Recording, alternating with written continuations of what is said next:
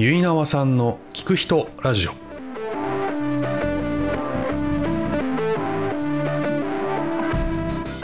皆さんこんにちは。ゆいなわさんの聞く人ラジオのお時間です。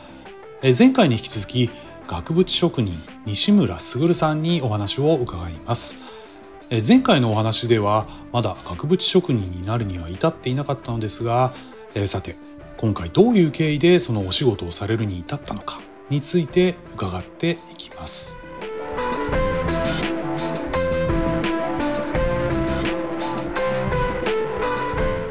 で国内帰ってきた時に、はい。まあゼロです。何もないです、はいはいはい海外も行きました、はさあどうしましょう、い、うん、えーほぼ4年経ってます。そうですよね。最初に、はい。はい。そうですよね。大学行くじゃない4年間。はいはいはい。4年経ってます、はい。何もないです、はい。まあ幸いお金は旅の前に工場でうん。稼いでますし、はい。えー旅先でも結局稼いでるんで。ああそっかそっかそっか。そんなに。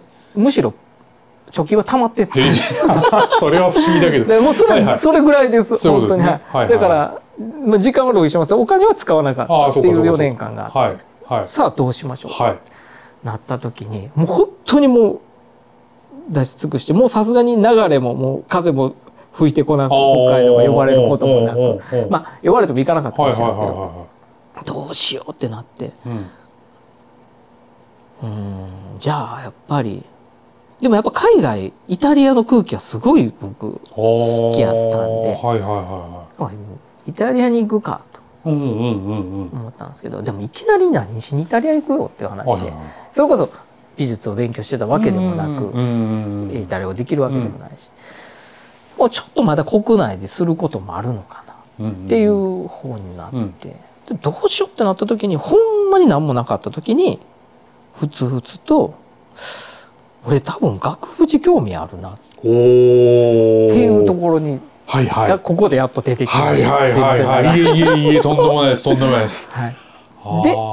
でえーまず京都にいたん地元にいたんで、うん。えー額縁を知ろ。ううんうんうんうん。それが仕事にしたいとか、うんそういうことではなく、はい。本当に興味があることをやってみようと。はい。いうことで純粋なことですね。はい。はまず額縁屋さんってあるんだ、いうんうんうん。額縁のメーカーさんって日本にもあるんだ、はい。日本でもこういうこと作ってる人がいる、はい。和の額だけじゃなくて洋縁もあるんだとか、うんそういうことを知っていって、うんネットとかで見たりとか、で額縁に関する本も出版されてるんだとか。かそうか。はいはいでとりあえずまず額縁屋さんに行ってみよう。はいはい。はいはい京都の地図を。はいして京都の額縁屋さん全部チェックして。はいはいはで額縁はも今でこそ分かってますがピンからキリまであるんですいよ、ああそっかそっか。はい。それも全部チェックして、はいはい。で全部チャリで回って。あここはこんな額縁。はいはいはいはい。絵も描かないのにただ額縁屋さんに行くってよくわからないことをして。はい。でその合間に額縁の本があることを知って日本人当時僕がちゃんとした額縁の本って3冊しかなかった調べた一つは和縁の専門書。ん。もう一個は海外の洋書を予約された本。ん。でもう一個日本人の方が書かれた本がありまして。でそれは、えーこの、いえー和縁のやつはどこでも見れなかったのかな。この2つはあの図書館で、えー、と持ち出し禁止ああで見れるっていうまあのがあったなるほどなるほど。はいはいはで見に行って、いはい。まあ、洋書の方は結構なんとなくこう額縁の作り方とかそううんいうことが書いてあって、うん。これでも最近ねあの再販されたんですよ。ええあじゃしかもかっこいい感じで。ああそうなんですね。はい。はいあもう僕げ前の方あたり入れてるんですけど、はいはなんかちょっとおしゃれな感じ ちょっと嬉しい。あそうかそうか。はいはい額縁興味あるいしそういうことですよね。そう。うんうん。ちょっとまあまず余談ですけど、はいはいはい。もう一個の本がうんうん「あの額縁の世界」っていう本があって。うんん。で読んでたら、うん。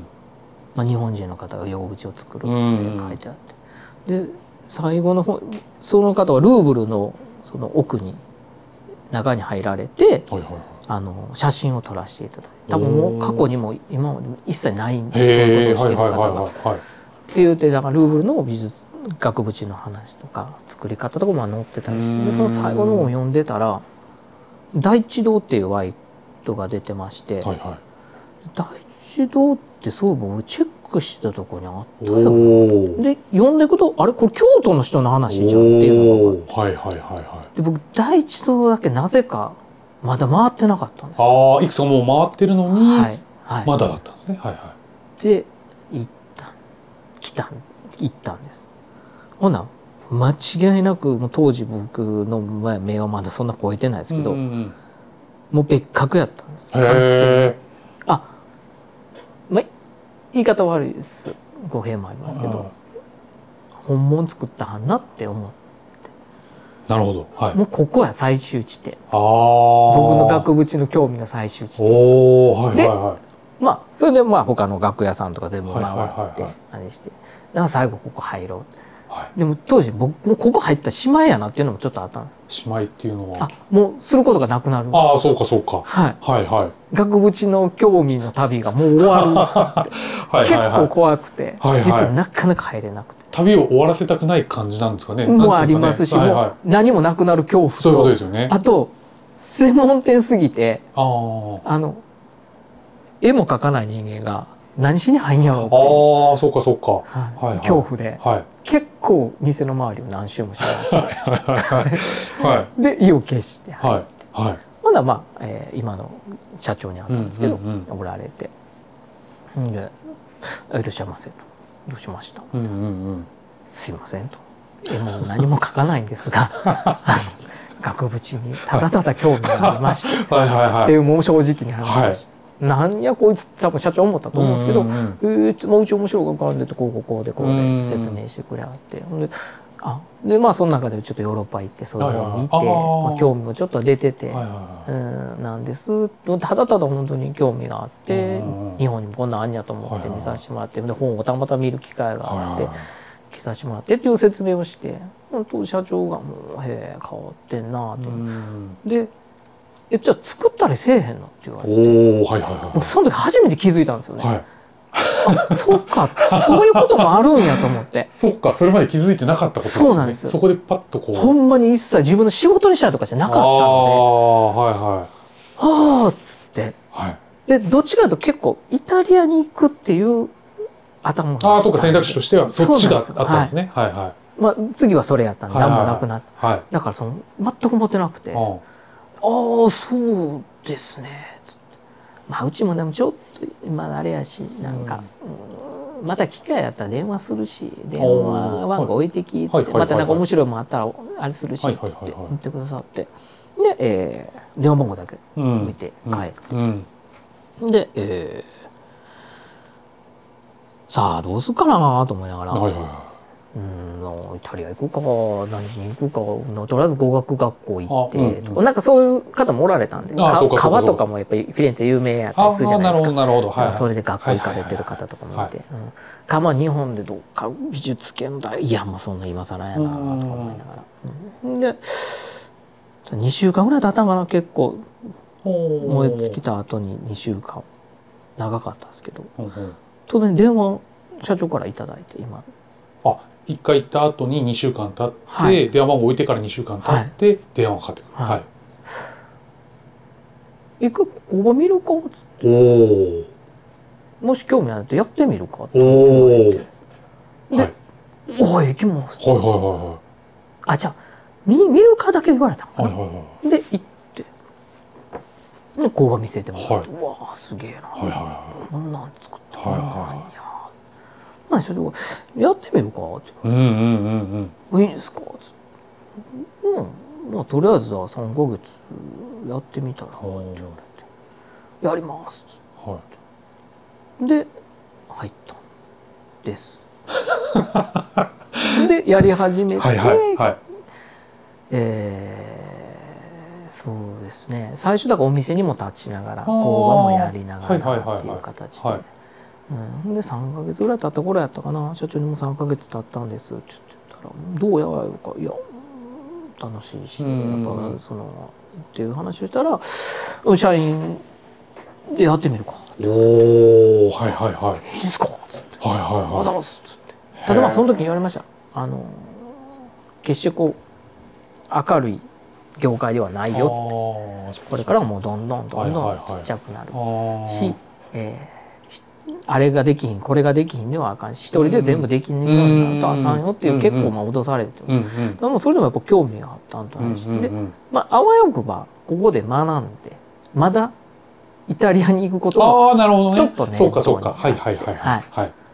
あったんですね。そうです、はいはいで入入社させてあもらって。ー。でそこでもうまあ言ったら下っ端です。もう年はもう皆さんどれくらい上やったかな？結構上の方しか若い子なんていなかったんでいろいろやらせてもらって。ただまあ逆にそれが良かったのがあの全部やらされたんですよね。ああそうか。何もかも。そうか。額縁を作るということにおける何もかもですよまあ、あねの誰もいないので下っ端が。そっかそっか。あれもこれやれこれそもっかそっかそっか。組み立そうですね。いろんな工程を全部やれ、はいはいはい。だから一通りできるようになる。そうか。でそそこで言ったさあのまああまあいいか。あの、えーリーマンがあって。うんうんうん。大変うなんって、うんうん。えーってなった時にあの一応一通りできたんで、うんうんうん現にこう一人ではい。なんとかあ残れて、今ここに至っててっていう、うん、そそうなんです。へなんか長々と話しましたけどまあ別に多分キュッてできるいやいやでもその話があるからこそここっていうのが。だからそういうだからもうまに流れて流れて流されてその流れに乗ってきてまあうまいこと拾ったまたま本当にたまたま拾ってもらえてうんでそれがもう興味のあること。で、だから好きなことをねお仕事が好きな話っていうことでお伺いしてて結局考えるとやっぱ好きなことなんですよね仕事が。でも仕事好きっていうとちょっと語弊が僕はあるような気がしてて。あうん。だから好きの種類がちょっと違うかなっていうのは今うん。正直うんちょっとお話しいただいた時考えた時に好きなものって何やろうって考えた時にまあ多分そうなると僕多分学なんでしょうけどでもあ学が好きっていうとちょっと仕事がね好きっていうなんかちょっと僕の中でイメージが違うなと思って。うん好きというよりは何でしょう、うん、もっとなんかこう根本というかあのなんやろうな。難しいですよねそういうのってね。うん。うん。なんでしょうね好き。えーしだこの仕事それこそだからその解散しうんまあ、話つながらないですけど解散して、あの残りますって言った時にまあ思ったのはやっぱ当時も5年ぐらい経ってたんかな。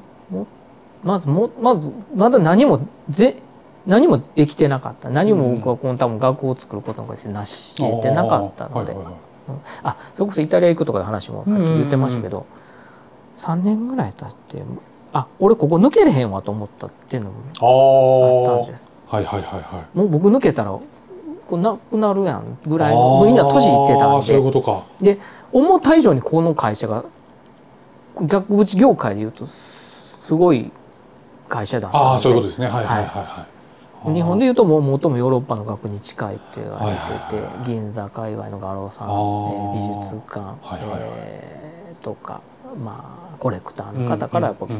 指示があったんで、うん。抜けれへんなと思ってた時にあのそうですね。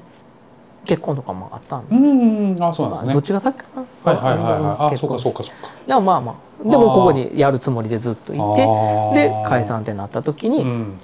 どうしようと思ってもうこの額縁の仕事やめようかなとか思ったりもしたんですけど、あまりにやっぱ何もなしてないしもったいないし、うん。この大腸のこの額がなくなるっていうことに対して僕すごいあかんなと思って、うん。自分が何ができるか分からんけど残したいなっていう思いがあって、うん。やれるとこまでやらせてくれっていうことで戻って、うん。まあおかげさまでそこから、うん言い方ですけど、まあ、V 字回復はしてっていうのであ今大変忙しくはさせてもらってて、だからそういうなんていうのかなちょっとその好きとか嫌いとかでもなくてなんかうんまあ大きく言えば結構その美術界にとって第一章がなくなるのは損失だって言ってくださるお客さんもいたのはいたので、うんそういうのも聞くとあれやしちょっと使命感みたいなもんうんもうん。あったりはするんですよね。うん。だから好きだけではないというか、はいはい。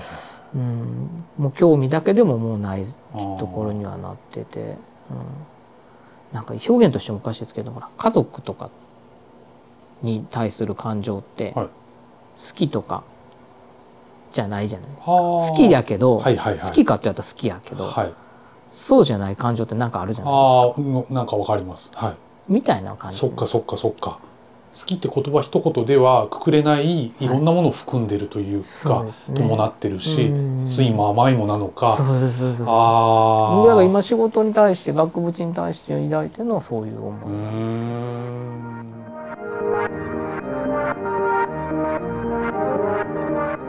えふつふつと湧き上がってきた額縁への興味額縁専門店第一堂で仕事をするに至った経緯。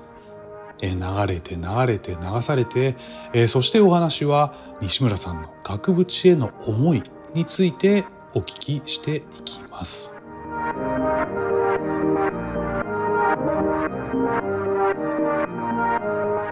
額縁ではい額縁って、えーすごい。ちょっと待って。ちょっと待って。ちょっと待って。はいはいはい。さっきの俺も言いましたけど、はい。が、えーちょっと語弊のある言い方をするんですけど僕は額縁になりたいって言ってる変態やって言うんですよね。で僕のか、僕から言うと額縁になりたいわけではないはいはいはい。ただ僕すごい何年目やったかな？入って3年目ぐらいの時に気づいたんですけどはい。僕ね額縁ん？額縁になりたいんじゃなくて額縁の存在というかそれが僕の抱いてた僕がなりたいものいに合致したというか。うーん。すっごいすっごいはん僕の中で落ちた時があって。額縁って何と言いますか。あもちろん絵をよく見せるためである。うん、えーとか。うん。えーっとそうですね。あのまあ足立この話しろって言ってましたけどあの額縁で中の絵と額縁がうんうんバッチリ合うことがあるんです。それこそ中を引き立てて、はいはいえー逆に額縁もそれによってよく見えてその空間をはいはいはいはいそれをあのロンドンのナショナルギャラリーではあのジャストマリッジああはいはいはいはい。結婚っていうはいはいはい。言われ方をするっていう、本当にお互いがお互いを引き立て合う、うんモチーフであるとか、うんバランスであるとかそういうことが起きるとそういうことを言われるらしくて、はいもう額縁屋のあの結婚式のスピーチの定番です。みんな言うんですねそれをね。はいジャストマリードっていう。はいはい。はい。まあそういうのもありますし、うんうん。もちろん見える、はい。であとやっぱ保護する役目っていうのがあ額縁にはやっぱ大きくある、はいはい。中の絵を守る。そういうことですよね。はい、もありますし。で、えーあと、まあ、額縁の概念としてなんですけど、うんうんうん。あのうちのその初代が残した言葉であのその多分みんな多分僕以外の人間はほぼほぼハテナというか何も感銘を受けないと思うんですけど、全ては枠内から始まるっていう。おおすべては枠内から始まる。ははい。い。はい。っていう言葉がありまして、はい。まあ他にも何何個かあるんですけど、ほうほうほう。おーはいはいはいはい人間の欲望は無限に続くが意識を持った時より枠内に入る。感ほ性が具現化される時また枠内で始まる。ああ枠内なんだ。枠は生命そのものではない。生命の保護者である。枠とは縦と横の座標軸である。それが額縁の原点。とまあこれはあの初代が言っておっしゃってることではあのーなんやろな僕もはっきりは分かんないですけどうんすごいそうだと思うんです。あそうなんだ。でだから全部にまたここつながってくるんですけど、うんうんうんやっぱあまりにた枠って結局そのやっぱ物事って枠みんな自由があって枠から出たいとかあ枠なんていらんみたいなちょっと考え方もあるけど、結局枠なくして全てのことってありえないとと思ってるんです。それがどの枠かによります？いは。えー例えば額縁の原点って本当の一番最初の原点ってあのいわゆるあの何でしたっけ？ラスコーの壁画。はい。って言われてるって言ってもいい、要はあれは洞窟っていう枠内に書いたことによって始まる、あーそういうことか。はい、はいはいはい。だから結構そのそういう意味では、まあ、枠の捉え方とかそののもあるし物事ってやっぱ枠がない限りは何も始まらないと思ってるんです。まあ細かいこと言ったら、えーどう言ったんですかね。まあうーんだから大きく言えばね人間であるとかも、は一つの枠であったり、うんうんうんえーまあ男性女性。まあこれもちょっとちゃうかな、あまあはいはいはい えっととか。まあ地域とかもそうですよね。あまあそうですよね。京と都。そう。ですね。日本。はいはいはい。まあ強いて言えばもう世界。そうか地球ももしかしたら枠かもしれない。そういうことか。はいはいはいはだからどこまで行ったって僕は絶対枠っい。て存在してるなっていうのがちょっとあって。ああなるほど。でそれを知った時にちょっとぱ楽になったっていうのもあった。そのさっき言った、えー何でしょうか。何かしなあかんっていう常にこう自由だったっていうことって意外にそんなことを求めてたけど求めても仕方がないというかそうか。結局そこはもう枠内でしかやっぱり起きて得てないこと。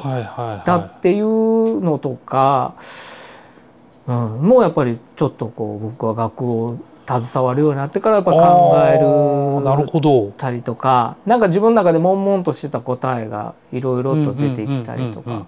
うんあとそのさっき言った額縁になりたいっていうかその額みたいなもんになりたいというか僕が思ってた理想が額に近いっていうのが、うん結局そのなんていうんですかね、えー昔からうーんとなんていうんですか中心に僕がいたいわけじゃなかったんです。おはいはいはい。できれば昔から言ってたんですけど、はい例えばこう縁の品の力持ちはいたりとか、はいはい。誰かのサブで暗躍したいタイプなんです。はいはいはいはい。ああなんかわかりますそういうのはわかります。はい。はいやったので、はい。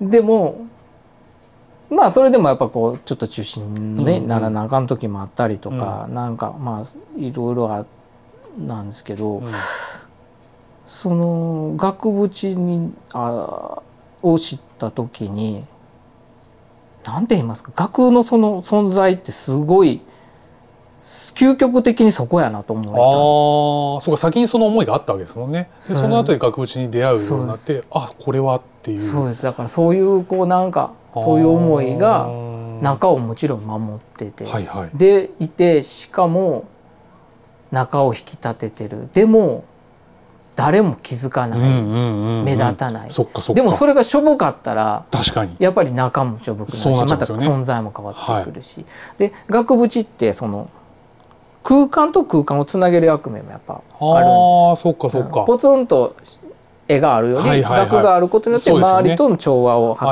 っていうはいはいはいはい。ことができるのであー。そういうのも額の存在ってあれしでまた僕が作ってる額はやっぱかなり豪華な額なの。でうんうんかなり主張が激しい。そうですよね。この時主張激しいくせにはい。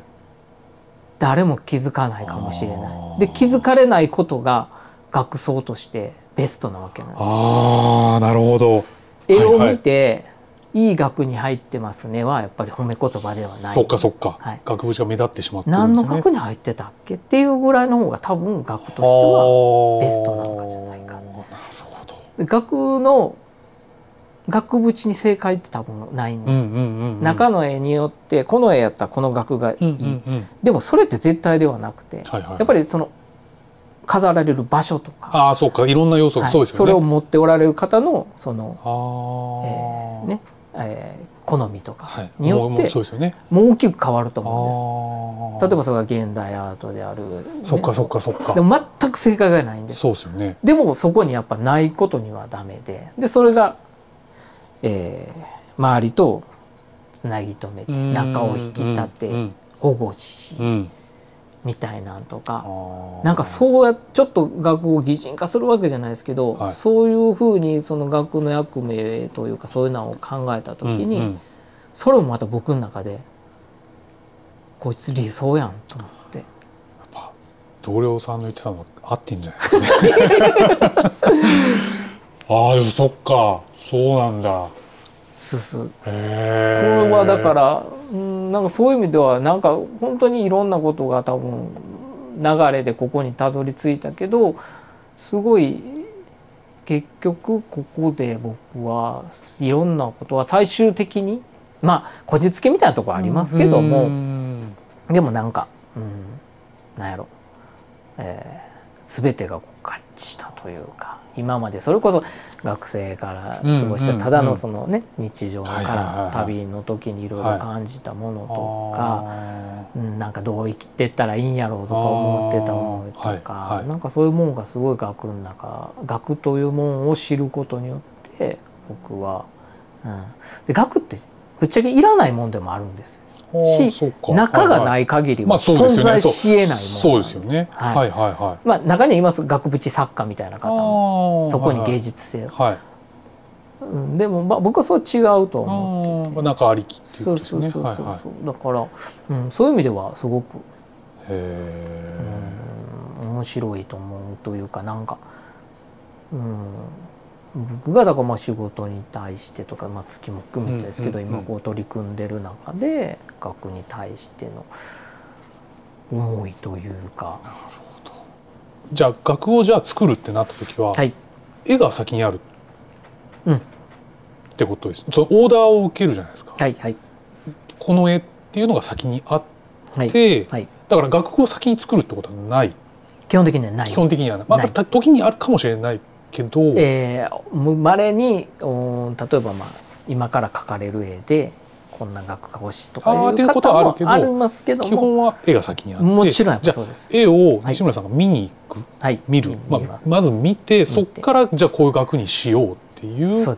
のはもう西村さんのややり方っつうのなんだろまあ、まあ、楽屋さんの絵、うそのまあ絵絵を持ってる方絵を描いた方のオーダーもあるのかこうこんな額とか。えっ、と僕の場合はあのー僕の独りよがりにはならないようにしてます。やっぱりあ一応ある程度せあの、はい。相談というかお話をして,、はい、して大体こんな感じがいいっていう中でじゃあこれはどうですか、はいはいはい。とかこういう額はどうですはいはいはいかっていう提案をして、で仕上げとか仕上がりっていうのはもう本当にさまもう何もでも調節ですよくのでね。それはもうあのある程度お客さんの意向の中でそこで僕が最終的には合わせに行ってこのぐらいにしといた方がいいんじゃないかっていうところでそうかそうかそうか。だから今は営業もしてるので、うん。本当に絵を見せていただいて、でお客さんとこの額どうですかこれどうですかっていうところでお話をして額を決めさせてもらってます。でやっぱり絵絵によって合う合わないも当然あるわけじゃんもちろんす。すごくあるはいだろうし、はい。もうきっとたくさんの絵をご覧になってるでしょうから、はい。パッと見てパッともうこの額みたいなのが浮かぶのか、うーん。ある程度パターンがもしかしたらあるかもしれないし、うん。自分の中でもうはい。インスピレーションのな世界なのか、あなんかあるのですよね。多分もしかすると額縁屋さんとか額フレーマーとか言われる方は、まあ、ふ2種類いるのかわかんないですけど、うん。えー多分センスで全部決められる方もおられると思います。おはいはいはバッチリ。いはい。はい。ただ僕はセンスがない、うんうんうん。えーこういうの作ってやっぱもうだいぶクリエイティブな仕事やと思われるそうだと思います。あのセンスとなんかもうそんな感じががします。はい。イ。メージと、ではなくて額縁がいいところというか僕がそのできてるのしし僕のやり方ですけども、額縁ってやっぱりこう、えーパターンというか、うん、うん、あまあそうですよね。はい。はい。あのだから、えー要はいっぱい見ていっぱいあれすればこれにはこれこれにはこういう感じ。感これやと綺麗にはまるとか。そうかそうかそうか。そういうことで全然できるしそそれをまた一つだから、えー例えばですけどこの作家にはこの縁って結構決まってるんです。はいはいはい。ああそっかそっか、うんとどうかわかんないですか例えばあのルオーっていう方がいて、その方にはこの縁とか、はいはい。まあ、例えばピカソならピカソ縁とか、ルノワールならルノワール縁ゆとりろやったらゆとりろ縁日本の作家でもその、えー岸田流星とか、はいはい岸田淵とか。あもうそういう名前があるあもうある学があります。はい、っそうなんだ。ていうぐらいでもよく考えたらお同じ作家が描いた絵やからって同じわけないそうですよね。モチーフも違えば、そうです時代が違えば違う、はいはいはい。でもその額に入れることによってその作家やと認識されるとかその額に逆にその額に入れてほしいっていうののがあるんですよね。そうん、それはやっぱりそのっていうことは何て言うんですか絵に合わせるセンスとかもうんうん。ですけど、うんそうではなくて、やっうん。うんぱこれにはこのパターン。ここれにはこのパターン。そういうことか。っていうことで補えるというか、はいはいはそういうやり方もあると思うので僕はどっちかというとそのやり方をしてるのでだからもう入社して56年もっとかなの間はもう腐るほど美術館に行きました。ああやっぱそうですよね、はいそうですよね。美術館三軒はしごとか。見るのはもちろん絵はもちろん見るでしょうけどその調和とかなんかきっといろんなそういううん。あしらいというか、まあ、額のはい。見てとにかくみもうだから今やもう美術館行ってももうあの一枚も絵覚えてない時あります。あそうか。もう見飽きた部分もあるんでバーって見てあこの学装ええなって思ったがあれば足が止まるぐらいで。だからあのなんですかもったいない言うて2周もした美術展ですけど、今や多分誰よりも早く出れると思います。素晴らしいそっか。はい。そういうことか。もうそういうことになってきた。だから学っていうのは本当にあのもうパーンってこうイメージとそのセンスでポンって選ぶんでっていう方もおられますけど、僕はそれができないのうで、ん。あのパターンであるとこのかこの学やったらこういう感じがいいんじゃないかとかっていうところで選ばしてもらってるっていうところです。はい、いろんなパターンいると思うんですけども。そうそうなんか額縁って、うん、面白いですよ。ああ面白い。うん。今お話を聞いてももうめっちゃ面白くない 本当にもうめっちゃありますしね額縁って。そういうことですよね。世の中めちゃめちゃありますから。みんな絵は見に行ってるけど見えてるけど、そこまでやっぱりでもそれがいい額縁っていうところのそうですね。それもあ時にやっぱ違和感を感じる額縁があったらそれはちょっとよろしくないぞっていう話にはなっいし面白いですけど額縁に入ってる絵を見て、うん。えーもうかんもうすごく分かりやすく言うと絵を出した時に絵がよく見えることってあるんです。これは僕はもうだから違ったのかなとことですよね。思います。はい、あでまああとは見え方によってやっぱり入れる額縁によって絵に広がり見せる、はいはいはいはい。逆にキュッて集中させるからあ絵が見ええやすくなったり、そういうこともあるのか、えー色とかによって、はいはいはえー線がはっきり見えたり、いはいはいはまあこままあ、そこまでできるかというとあれですけどこの色を出したんやったらその色に合うところでその額装する、いはい全体が綺麗に見える方法ももちろん額装も多分あると思う。そこら辺がだから本当に全てデザインも色目も合致したのをはい。はいジャストマルチです。ね。あーすごい。面白いです。住んでましても正解って絶対にないのでこれは。ね。はい。そっかだからそれを西村さんはここに入ってもう本当に若い一番下から全部やってもう今は全部やるっていうことそうですね。でもまだまだですしもうよく分かってないですもう前に。ああそうですか。はい、全然なんかどれが正解か分からない。ああそっかそっかそっかまああまあまあどうぞどうぞ。お客さんが喜んでくれたら正解かな。ああそうああそっかそれはそうですよね。でも自分の中で納得いってないことももちろんある。あそうかそうかそうか。でも例えば5年10年前よりは見えてるというかちょっとは自分の中でのその経験値みたいな経験則なのかあと見る目もやっぱり開いてるのか何なのかなのかとなでもでもまだ探しは当然してるけど うん。まだまだ。いやーめっちゃいい話。いや全然全然もうだからまあ額縁に関してはもう本当にだからまあそれを端的に言うならおそらく好きなんだと思う、んはこうやってお仕事させてもらってそういうことですよね。ます。うん、なんかでも単純に好きなことを仕事にしていいなとかなんかそういうことではちょっとないかなっていうのをやっぱりこう今回お話しいただいてちょっと考えた時に、うん、ちょっとそうではないかと思いながらでもやっぱり好きやなって思えるしかそっか。うん、だからその好きの理由をちょっと考えた時に、うん、そのもちろん入ってここに行き着いた経緯もですし、うんうんうんうん。その額縁に対しての気持ちとか思いとか、はい。はいはそういうこともまあ僕の中では、うん、あるんだなっていうのを思って。いやーでもそうですね。やっぱお話ししていただいたことによって自分でも気づきみたいなのもやっぱあったりするし喋って掘り返されて自分がこういうことみたいなやっぱあるだろうから。うん。でもやっぱりそこで額縁に対しての思いっていうのがしっかりこう今日お話しくださったので好きっていう好きっていうただ言葉だけでは表し表しきれないけど、うんそこを含んだいろんなもろもろでで今でここで日々働いてるってことですよね。いやーちょっと。まああのそうですね。額縁って本当にいろいろあるしまああのそれこそだから絵を見て額縁の印象が残ってないのが一番いい学装だと言われますけども、うんうんまあ少しみんなもうあれですねちょっと額縁に興味持って そうですよね。うん、そうです。それはそうですよね。いいかなそうだと思います。だっていうかそうですね見てほしいというよりもちょっと面白くなるんじゃないかなああだと思います。そこの感じで、で絵もまた面白くなってくるっていうか、そうですねやっぱそうですよね。でまああ考ーえたでしょなんでこの額に入れたんやろうって思うっていうのもやっぱ一つ、うんうん一つのそうですよね。うん見方であり面白さの、確かに確かに。うん。あと額縁結構雰囲気でみんな捉えるんで、うんうんうんうん。でも絵とか芸術ってまあ僕が語るようなものではないですけどそういうもんだとも思うんです。ああそっか。細かく技術や年代とか時代背景考えるのもいいですけど、あファッと見てあええなって思うか思わないかっていうのが僕は大事だと思ーうんで、なるほど。額縁とか額装って結局そういうことだと思うんですね。額縁についてとやかく思う人間って絶対いないですけどパッと見のい印象が多分どっかに刷り込まれて残るはずなんで,、そこで残らないけど残ってる見てるのに影響を与えてるのにそれを自覚あ。させない、うんうんうんうん。すごい良すくないですすごいでよ。だからかそそのなんかそう今西村さんがおっしゃることでまたおおってななる感じ？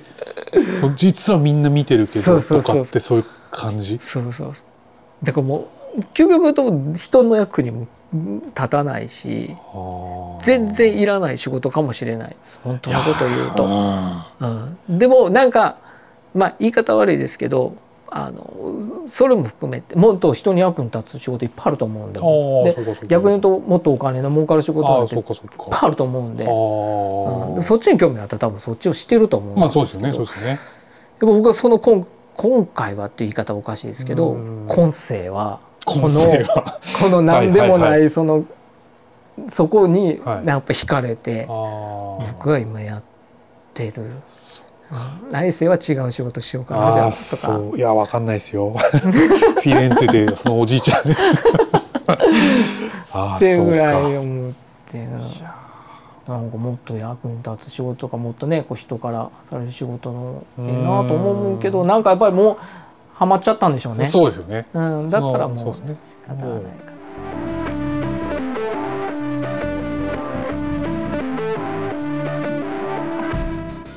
絵と額縁がバッチリ合った時に言うジャストマリエッジ。